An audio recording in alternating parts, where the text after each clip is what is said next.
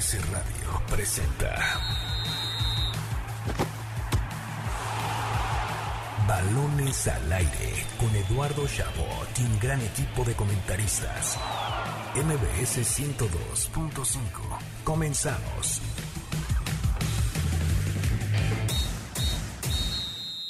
¿Sabías que? Con Nicolás Schiller.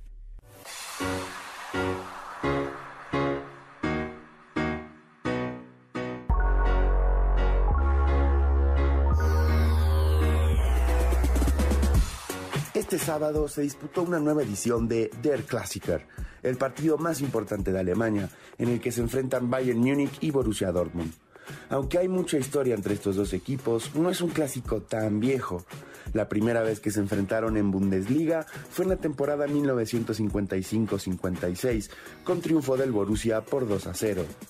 Entre ellos han disputado 14 finales, de las cuales el equipo de Múnich ha ganado 9 por 5 del Dortmund. Sin dudas, la más destacada es la final de la Champions League en el año 2013, la única totalmente alemana en la historia del torneo y en la que se proclamó campeón el Bayern de Jupp Heynckes, derrotando por 2 a 1 al equipo entonces dirigido por Jürgen Klopp, con un gol a tan solo dos minutos del final, regalándonos así una de las definiciones más cardíacas en los últimos años. Para balones al aire, Nicolás Schiller. Estamos de vuelta en Balones al Aire por MBS 102.5 de FM. Yo soy Eduardo Chabot, me acompañan Carlos Alberto Pérez y Nicolás Schiller como cada semana. Escuchamos, por supuesto, el ¿Sabías qué? Después de un gran clásico alemán que tuvimos el día de hoy, gana el Bayern Múnich 3 a 2, dos goles de Lewandowski, uno de Holland para... de Holland, ya estoy metidísimo con el, con el León, de Haaland. Eh, para el Dortmund, algo que se sabía, ¿no? Los dos máximos goleadores esta temporada en general. Eh, bien ahí, viene la información, Nico, de este clásico. Y bien, mis Spurs de San Antonio, que llevan tres victorias al hilo en la NBA en esta temporada, que me parece es protagonizada por los Warriors de Stephen Curry, que además falta que regrese Clay Thompson, que cada vez se ve más, más de vuelta. Y por supuesto, los Suns de Phoenix, que hasta ayer tenían una racha de 18 partidos seguidos con victoria, incluso sobre los Warriors hace unos unos días y que ayer caen justo ante el equipo de Golden State para terminar con esta racha. Yo quiero recordar que había una apuesta, si no me acuerdo mal, que los Spurs, o sea, las casas de apuesta... Ah, que... ¿quieres burlarte de que estoy a punto de perder mi dinero? ¿Pero por qué? No, no, continúa. continúa. Sí la vas a ganar. La apuesta era que los Spurs no iban a ganar más de 19 partidos. 29. ¿29? Sí, por eso la voy a perder. Ok, no importa. ok, Sí, no. bueno, entonces quizás sí me equivoqué. Sí, Yo pensé que eran sí, 19 y dije, no, bueno, Sí, 19. estamos todos locos. Sí, pero sí, 29. Yo dije, por favor, es que ganar 30 partidos es una racha de Sí. 30-52 casi, ¿no? Sí, sí, sí. Dirías, no, 30-52 eso está muy mal. Pero sí, los Spurs es un equipo en reconstrucción, mis queridos Spurs. Oye, pero lo que sí es que el oeste está hecho una locura. ¿Estamos de acuerdo? ¿Tú crees? Yo creo que sí. O sea, entre Phoenix justamente, eh, los Warriors, sí, pero... Eh, no hay más, ¿eh? No, no, es que no puedes descartar a los Lakers, Eduardo, perdón.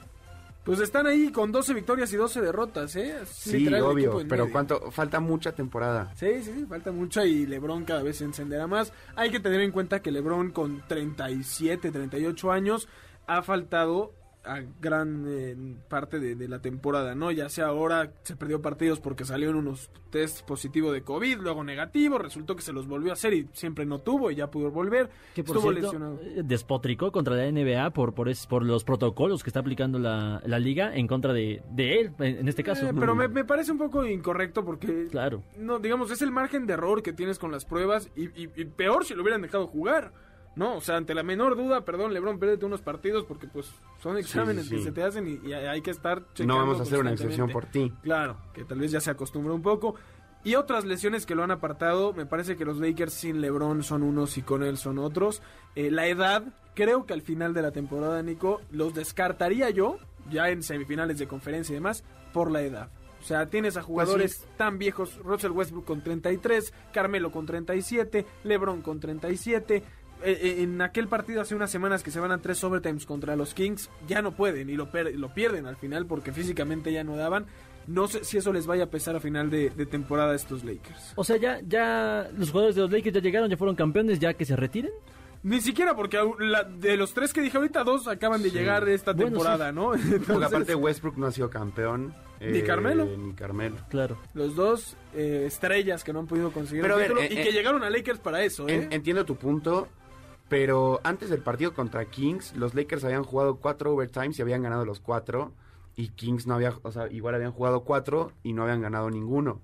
Claro. Entonces, yo creo que el de Kings en particular es porque fueron tres overtimes. O sea, ¿sabes? Sí fue literal la locura a- de, de partido. A mí si me hablan de Los Ángeles, quiero que me hablen de Paul George. Porque si hay un rey en este momento en Los Ángeles, yo pondría a ese a este señor. Ah, se quedó solo, ¿sabes? Se quedó solito, por, por eso mismo siento que está haciendo grandes cosas teniendo ahí a los Clippers por delante de los Lakers en este en este punto de la temporada. Eh, medio partido, ¿eh? Tampoco así que digas qué distancia. pero eso no pero hace. sin Kawhi Leonard tener a los Clippers adelante de, de los Lakers, que además juegan su última temporada en el Staples Center bajo este nombre. El estadio cambiará de nombre después de muchísimos años, ¿eh? De, de este inmueble tan histórico que nos recuerda a grandes figuras de Hollywood yendo a ver a, a Kobe Bryant, a Shaq, antes a Karim Abdul-Jabbar, ¿no?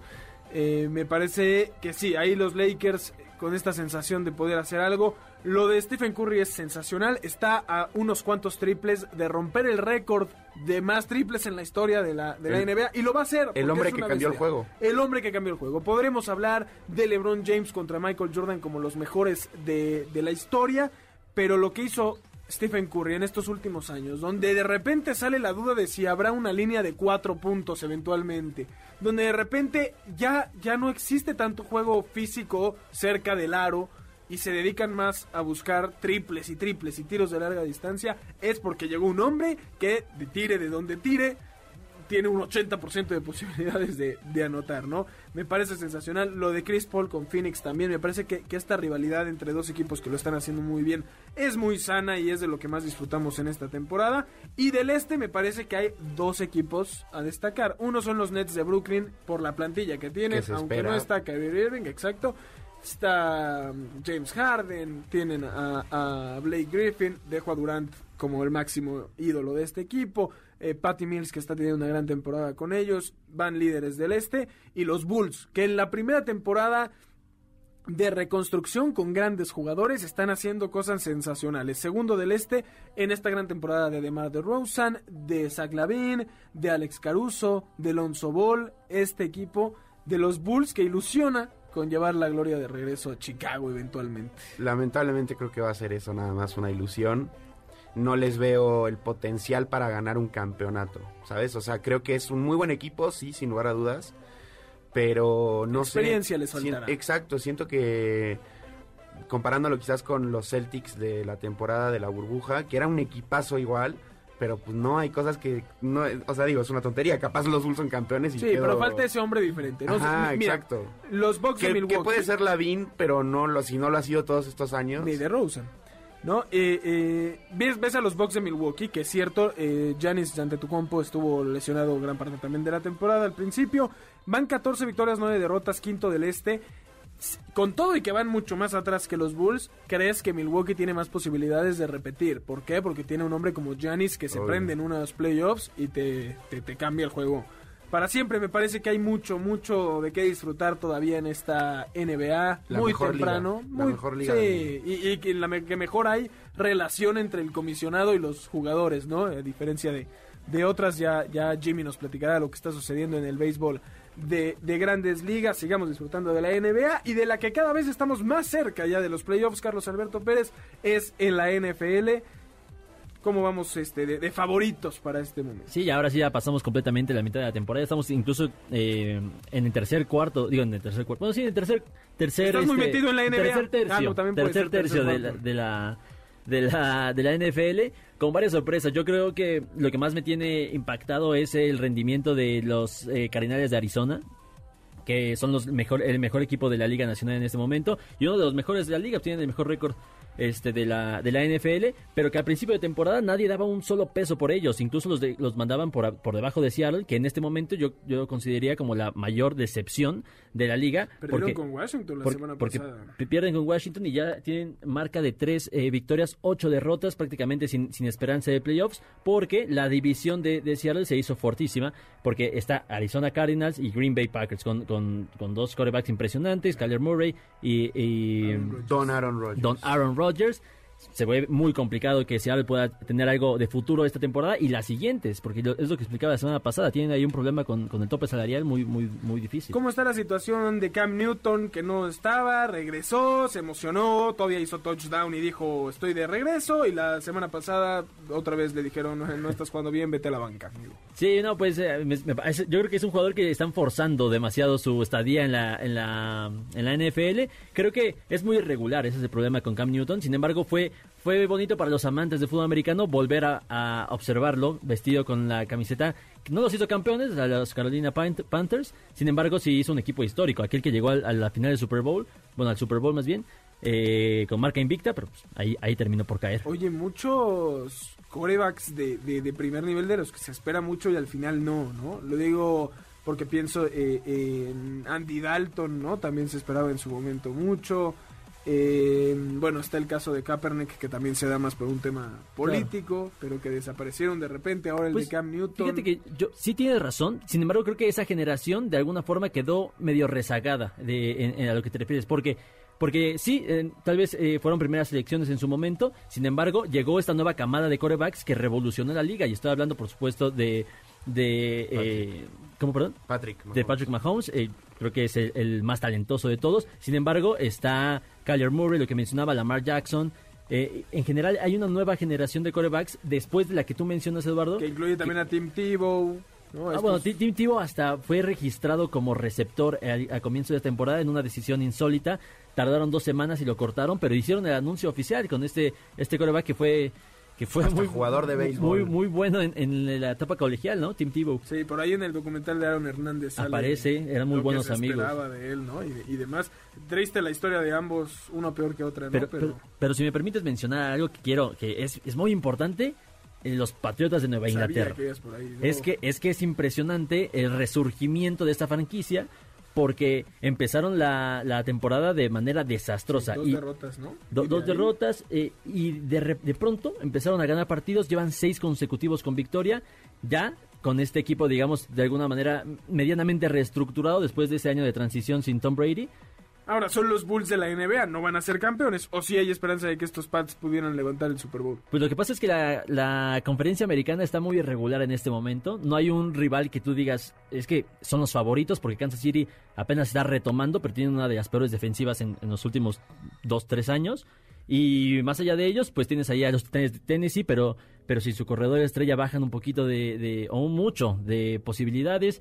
Los Ravens con Lamar Jackson son el equipo que ahora mismo es el, es el mejor equipo de la liga, sin embargo no lo ve sólido de- en, ninguna en ningún sector. Entonces, para llegar al Super Bowl, yo creo que sí puede, tiene amplias posibilidades, incluso Bill Belichick, porque es un entrenador impresionante. Ahora, que criticamos mucho en distintos programas, e incluso acá hace rato, el sistema de competencia de- del fútbol mexicano. También, eh, digamos, en- siempre encontrarás donde busques en un sistema de competencia carencias. Volteas a ver a la NFL en estas divisiones y ves algunas injusticias, ¿no? Veo la conferencia de, la Americana Oeste, ¿no? Que tiene a Kansas City de, de líder con siete victorias. Y luego tienes a Chargers, Raiders y Broncos con seis victorias, cinco derrotas. Y evidentemente de acá dos equipos quedarán eliminados, mientras que seguro tienes otras eh, divisiones donde equipos de menor calidad por los rivales que tienen su división podrían pasar y dejar fuera a estos grandes equipos. Una de las más famosas a lo que te refieres ha sido en los últimos años la conferencia este de la Liga Nacional, donde está Dallas, donde Nueva está York no- Giants. Exactamente, y los, las Águilas de Filadelfia, que por muchos años pasaba, eh, incluso en la temporada pasada, el que accedió a playoffs tenía marca perdedora, que fue precisamente los Dallas Cowboys. Este, este año ya está, ha mejorado un poquito Dallas, ha sido una de las sorpresas medianamente, aunque Y están ganó a regresando. Nueva Orleans. Nuevo, Nuevo Orleans en un partido muy emocionante. Pero en general eh, han regresado, digamos, a la irregularidad. Sin embargo, pues por lo menos ya hay alguien que va a tener marca ganadora en los playoffs de esa división. Carlos, posibilidades de que Tom Brady repita título con los Buccaneers. Ah, yo creo que se ve, se ve lejano esa posibilidad. Creo que hay la competencia en la Liga Nacional está cada vez mejor. Son líderes de su división. Sí, sí, sí, no, no, y es un equipo a, a batir. Sin embargo, creo que este año es mucho más complicado por, por, por lo que está haciendo Green Bay. A mí me tiene impresionado. Arizona, que, que no pierde, bueno, o sea, sí pierde, pero no, no le encuentras un punto débil. Entonces yo creo que Yo creo que no, no hay muchas posibilidades. Yo le daría un 30%. Igual Stone Brady al final me, cava me calla la boca, como a muchas personas. Entonces vamos a ver Suele qué hacerlo. pasa con Tom. Veremos qué sucede en estos deportes norteamericanos que tanto disfrutamos también de este lado del charco. Vámonos rápidamente a un último corte. Antes les recordamos que tenemos accesos para auto de Mágica Esperanza, válidos de lunes a jueves en Paso Interlomas para llevártelos. Solo llama al 55 5166 1025 y dinos quién crees que ganará en las semifinales de la Liga MX. También tenemos cinco pases cuádruples para que disfrutes de tu película favorita en formato tradicional de lunes a viernes en Sala Cinépolis. También solo marca el 55 51 66